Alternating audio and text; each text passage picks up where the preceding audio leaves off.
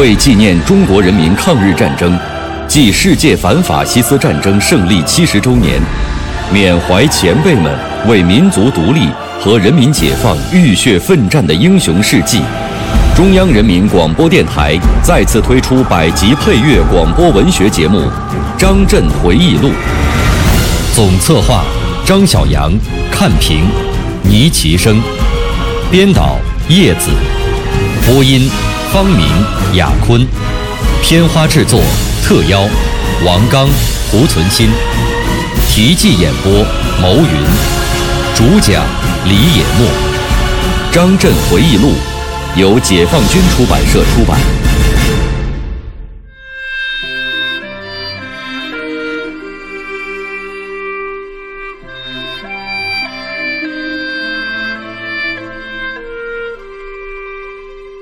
红五军撤走后，敌人在长寿街进行清乡，大肆屠杀共产党人和革命群众。一时间，长寿街笼罩在白色恐怖之中。但是，真正的共产党人和革命群众是吓不倒、杀不绝的。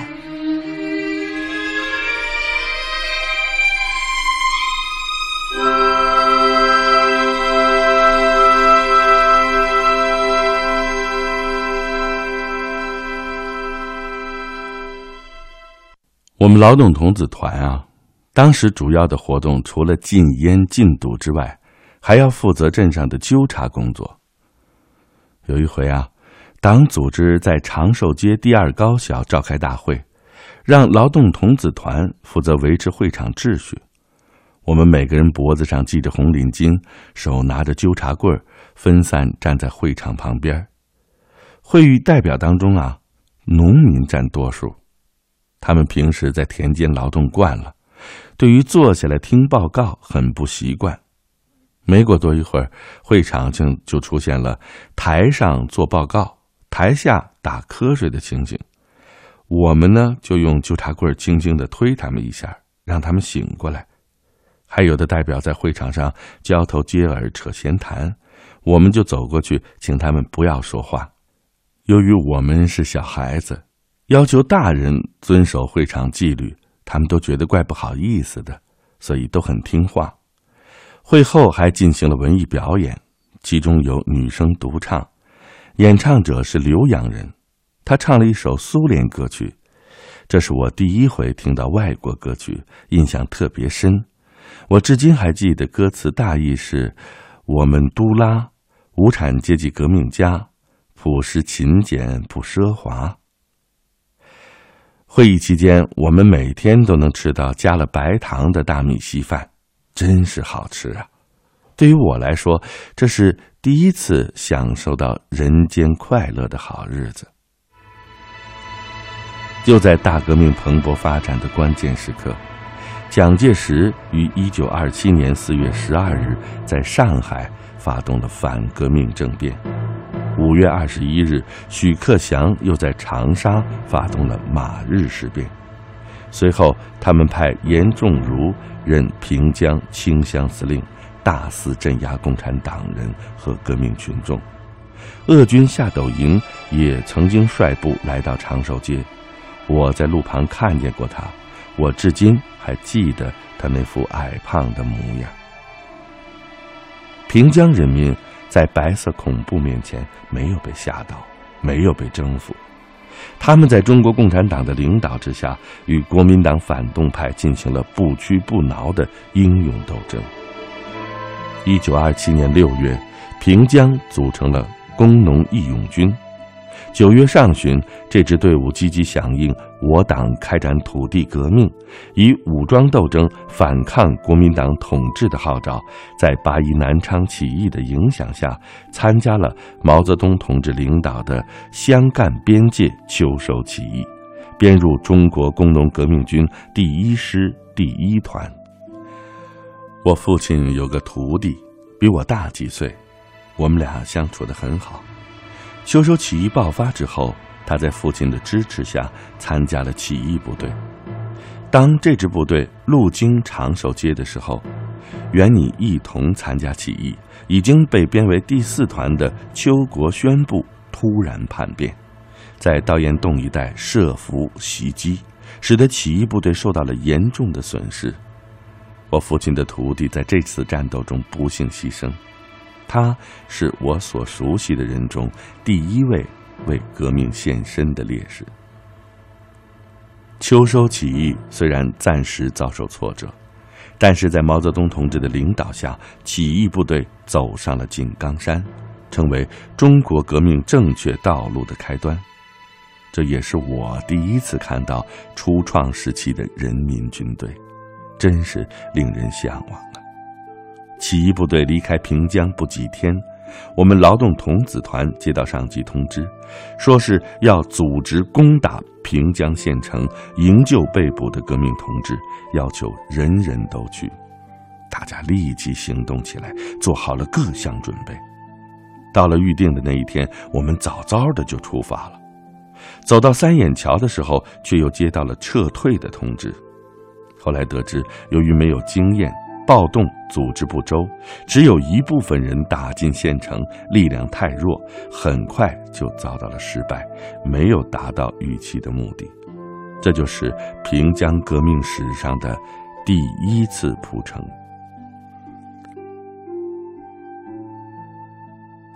在那之后，党组织又在四乡多次组织暴动。一九二七年底，我在方达生的杂货铺里头当学徒。有一天晚上，突然看见有的房子被烧，有的铺子被砸，杀声四起，街上是行人乱跑。老板让我把账簿带上，跟他一起向刺青巷跑去。后来我们也跑散了。我呢，先在街外的一片野地里把老板的账簿藏好，又顺便跑到了舅舅吴选成家里头。我一看，我舅舅正在磨刀。舅母一把就把我拽到房子里了，舅舅抬头问我：“来的时候你看见熟人了吗？”我说：“见到了。”他急切的问我：“那你喊他们了没有？”我说：“没有喊呢。”他这才放下心来。事后我才知道，舅舅是暴动队的队长，那天正在组织暴动。第二天凌晨，暴动队伍捣毁了长寿镇的警察所，但是后来国民党派部队来镇压。暴动失败，舅舅只好跑到外面躲了起来。过了几天，我回到店铺，方老板向我要他的账簿，我跑到地里刨出来一看，仍然完好无损，就拿回来送还了他。不久，因为生意不好，方达生把两个店铺并为一个，用人减少，就把我辞退了。一九二八年三月。平江县共产党组织又发动了二十万农民攻打县城，农民群众在各乡镇集合之后，浩浩荡荡的分路向平江城进发。共产党员和班以上的人员腰上系一根棕绳，一般农民群众腰上系一根草绳作为标记，故有革命分子棕包杆农民分子系草绳的说法。走在最前面的队伍化了妆，有玩花灯的、舞狮子的、踩龙船的，吹吹打打，非常热闹。队伍用这个办法来迷惑敌人，混进城里，以便里应外合。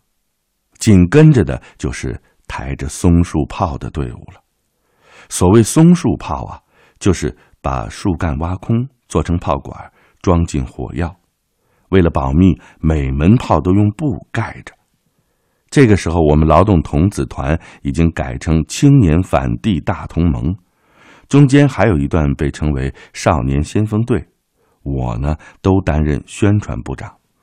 在蒲城暴动中，我们主要做一些宣传鼓动工作。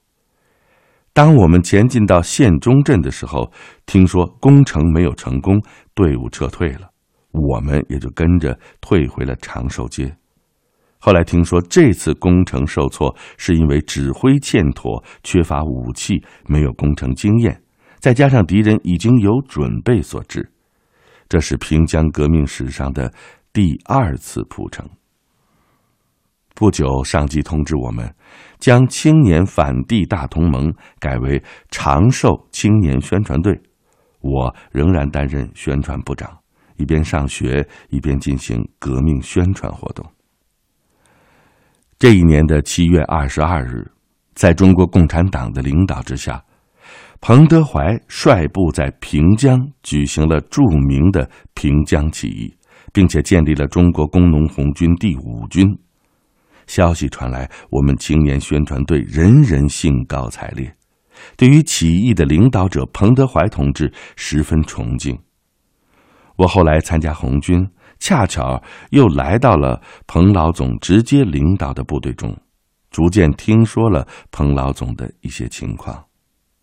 彭老总也是贫苦农民的儿子，小的时候讨过饭，放过牛，当过挖煤工和筑堤工。后来呢，他参加了国民党军队，从士兵一直干到团长。听别人说呀，当团长每个月的薪水有两百四十块大洋，这可是一笔不小的数目字啊！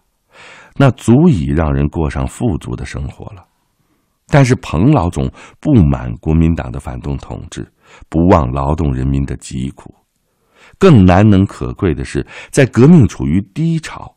一些不坚定分子害怕坐牢杀头，纷纷脱离革命队伍的时候，彭老总却毅然决然地加入了中国共产党，率领全团举行武装起义，并且把自己八年来所积蓄的六千块银元全部捐献出来作为起义经费，从此坚定地走上了充满艰险的革命道路。我对此尤为敬佩。在彭老总诞辰一百周年的时候，电视台的记者前来采访，我对他们讲：“彭老总是在革命面临极大困难的情况下揭竿而起的，他脱下皮鞋，穿上草鞋，领导平江起义，并走上了井冈山，他是我们学习的楷模。”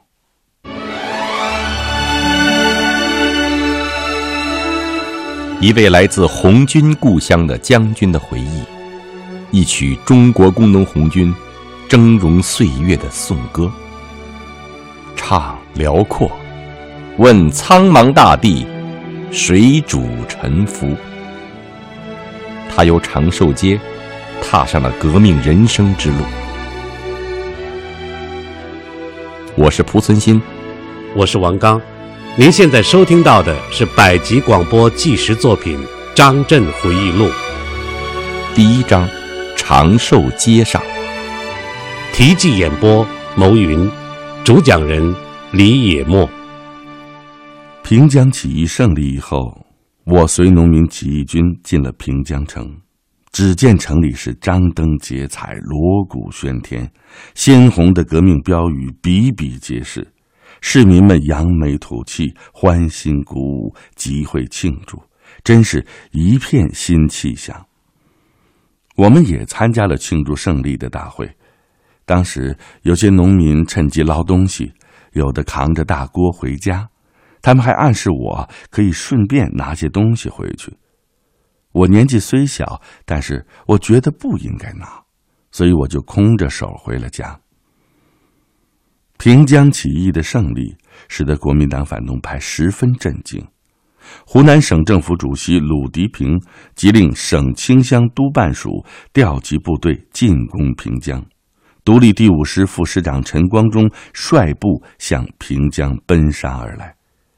当初红五军准备进驻我的家乡，已经派人到镇里来号房子了，街上也张贴了红军第五军第十三师的标语。但是却被陈光忠抢先派出的一个营占领了昭君山，并以此为要点，阻止红五军进占长寿街。不久，红军向长寿街挺进，与陈光忠的部队接上了火，打的敌人是节节败退，丢盔弃甲，连重机枪都丢掉了。最后，双方在昭君山展开激烈争夺。我们一群小孩子胆子大。跟在后面看，一边看一边捡子弹壳。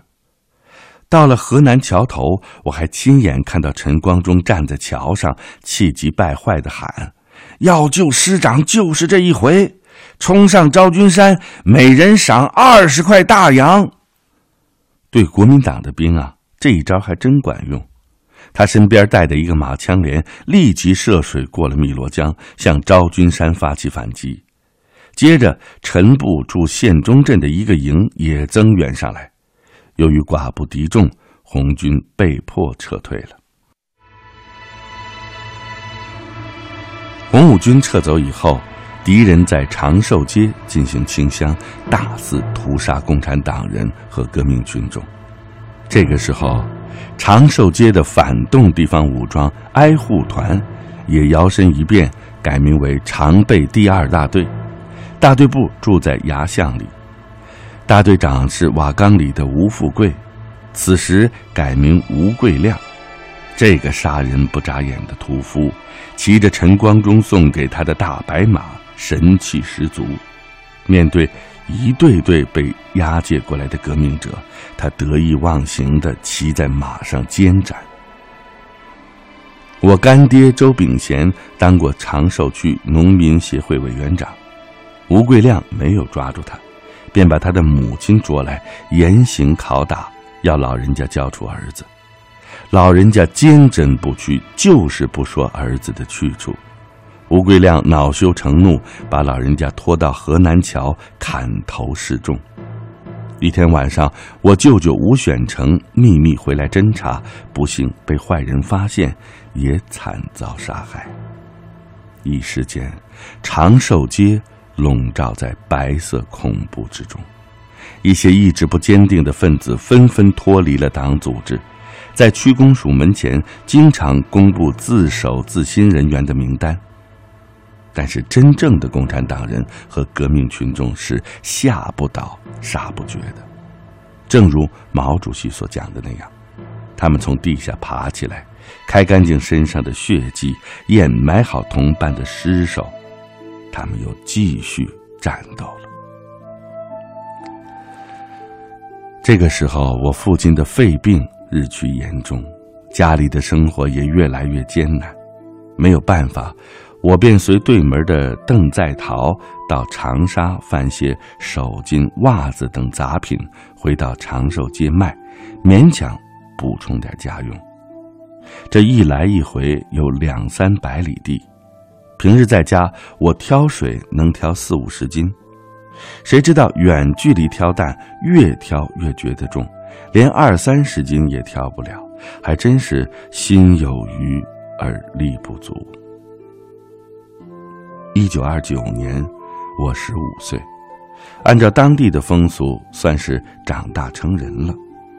母亲对我说：“该托师了。”母亲信佛教，记得在我幼年的时候，曾经让我拜迦兰菩萨为师，以求得菩萨保佑，免除灾病。因为是母亲的意思，我不敢违背。一天上午。母亲领着我去西溪桥迦兰庙烧香，以拜谢菩萨保佑之恩，并算是托师了。接着，父母又安排我跟望儿媳妇画眉同房。所有这一切都没有让我高兴，因为父亲病重，丧失了劳动能力。我已经成人了，所以当然要接替父亲，挑起家庭的重担。可是我到哪儿去挣钱养家呢？至于画眉，我们一同长大，而且他比我大六岁，照顾我的时候多。我们之间只有姐弟情谊，没有夫妻感情。为了给我找一个差事做，经父亲托人，我回到自己的母校第二高校当校工，每天去学校干杂活，混口饭吃。几个月以后，由于社会动乱，学校停办。我只好又回到家里，一家四口人吃饭成了大问题。令人烦恼的是，我过去当劳动童子团副团长的时候，带人禁烟禁赌，得罪了一些烟鬼赌徒。这段时间里，他们经常到我家里头来敲诈，还扬言说，如果不给钱，就告发你跟共产党有牵连。实在没办法，父母凑了点钱给他们，他们花完了又来要，真是一个填不满的无底洞。这日子没法过了，我整天闷闷不乐的，母亲到处托人，最后邻居玉蝉莲的女婿说他在长沙一所学校教书，可以带我到他那儿当校工，每个月除了吃饭之外，还付给四块银元。我听了真是喜出望外，父母也很高兴，觉得家里头的生活又有指望了。十月的一天。我随着玉蝉莲的女婿去长沙，走到汨罗县城，看到有人打着中央军校武汉分校的旗子，说是招募学兵。这个时候，他突然变卦了，他跟我说：“当学兵比当校工好啊！而且呢，快过年了，学校要放假，你到学校呢也做不了多久，挣不了几个钱，还是啊。”去当兵吧。看来啊，他本来就不是真心带我到长沙。由于事出突然，我一时拿不定主意。回家吧，又不好向父母交代。他看我有点犹豫，就拉着我的手跟我说：“走，我带你去报名去。”一点商量的余地都没有。我也只好随着他到了招兵站。我呢，用的是乳名张建生，招兵的把这个“看见”的“见”给写成了建设的“建”。他们从头到脚把我打量了一番，看我个子还挺高，就把我给收下了。当我被送到湖北省武昌南湖兵营之后，才知道当的不是什么学兵。这个南湖兵营啊，是北洋军阀建的。营区面积很大，早晨出操的时候，我沿着操场跑上一圈，就上气不接下气了。晚上士兵都睡炕，二三十人挤在一起，臭虫跳蚤非常多，被咬得满身是包，痒痛难忍。列兵每个月除了吃饭之外，只发给一块银元的津贴，上等兵发两块，还不能按时发给。军官都是黄埔军校的毕业生，训练新兵很严格，体罚士兵那是家常便饭。一个动作稍不如意，长官就拳打脚踢，用皮鞭抽打。那时候我心想，这下啊，可是上当了。新兵训练结束了，我被编到前大军部教导第三师的一个连队，连长叫谭乃大，排长叫邹海瑜，班长。叫刘亮。不久，我们由南湖来到汉阳鹦鹉洲，住在龟山脚下的一座大庙里头。后来又调到汉口桥口，住进了新营棚。生活在这儿啊，我经常有一种上当受骗、走错了路的感觉。我特别想回家，更是想母亲。一九三零年四月，彭德怀率领的红五军主力。会师长寿街，解放了我的家乡。这件事儿，对于我未来的道路，产生了非常之大的影响。